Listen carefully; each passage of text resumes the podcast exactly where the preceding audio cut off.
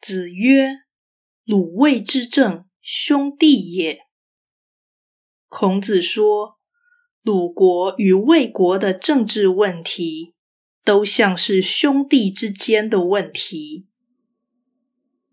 道义阐释：鲁卫之政，不是鲁国与魏国的外交关系，而是两国各自的政情。兄弟也不是长幼的关系，而是兄弟常有的争执。本章文字简略，因此含义不明，各类解释都可能言之成理。但若依据孔子一贯的观点而论，则此说应当是批评而非叙述。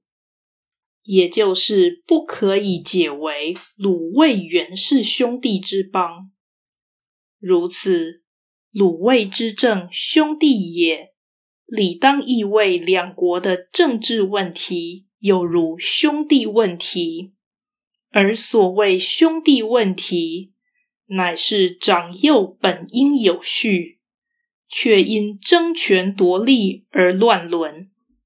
此种名分次序不正的事情，正是孔子对于时政最担心的问题。